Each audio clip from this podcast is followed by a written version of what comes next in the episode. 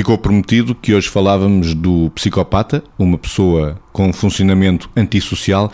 Esta sociedade é por si só geradora destas personalidades, Vitor? Eu acho que esse é um risco. Uma sociedade que se centra muito naquilo que é o desempenho, a medida, o consumo, e esta coisa muito métrica, muito potenciada, é uh, um risco para que as pessoas muitas vezes estejam sujeitas a passar por cima de tudo para alcançar esse tipo de sucesso. E esse, esse passar por cima de tudo faz com que não se deem conta uh, que estão a ser pouco empáticos na relação com o outro. Se nós imaginarmos uma organização, um partido político, outras instâncias, e este subir de uma determinada maneira, faz com que uh, a empatia possa ficar à porta daquilo que é a relação que se deve ter com o outro, que deve ser uma relação de facto em que a empatia não pode ficar do lado de fora, tem que ficar do lado de dentro. E esta característica que a sociedade, ou estas características que a sociedade neste momento uh, exponencia ou pode exponenciar, faz com que as pessoas possam perder a percepção de que os seus comportamentos podem ter estas características, porque o tempo está muito acelerado e existe determinado tipo de respostas. E num tempo acelerado, nós temos pouco tempo para sentir as coisas, para olhar para os nossos comportamentos e para eles retroativamente caírem em nós e nos levarem a pensar e a sentir acerca de não só no impacto que tem em nós, mas no impacto que tem sobre o outro. E muitas vezes o que acontece é que como isso não se passa desta maneira, nesta aceleração e nesta sociedade que mede tudo, estes comportamentos são exponenciados, são catalisados e passam a ser considerados como se fossem normais ou como se fossem aqueles que seriam exigíveis.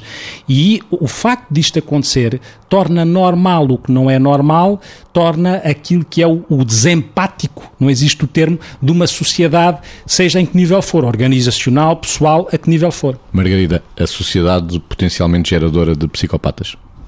Pois, eu às vezes eh, penso que nós vivemos numa incubadora de demonstrações daquilo que tem aplauso. E muitas vezes o sucesso uh, que, por exemplo, não se fundamenta num bom superego, e agora usando aqui esta linguagem, vamos traduzir superego para uma linguagem simples, consciência.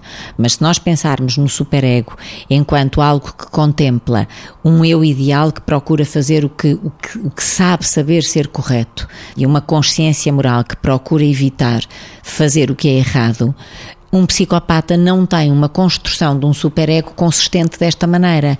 E na sociedade em que vivemos, em que se uh, aplaude muitas vezes a exibição, em que se aplaude muitas vezes o que é demonstrativo, em que se aplaude a superficialidade e em que muitas vezes não só se aplaude, como também quase se exige, porque as pessoas acabam por ser reconhecidas quando a isso recorrem, é evidente que se a pessoa tem um, um, um caráter que se sente como peixe na água neste tipo de aquário, é óbvio que estamos a produzi-la e estamos a ir atrás do pior do ser humano. Agora, do pior com aparência de melhor. E é por isso que temos que ter muito cuidado, porque às vezes a pessoa é quem trata pior a pessoa, exatamente por esta falta de empatia. E quando pessoas tratam pior pessoas, eh, então, mesmo nas sociedades aparentemente de paz, como por exemplo, imagine-se numa equipa de trabalho ou o que quer que seja, fomentar as pequenas guerras. As guerras não são só as guerras do mundo, são também as guerras interpessoais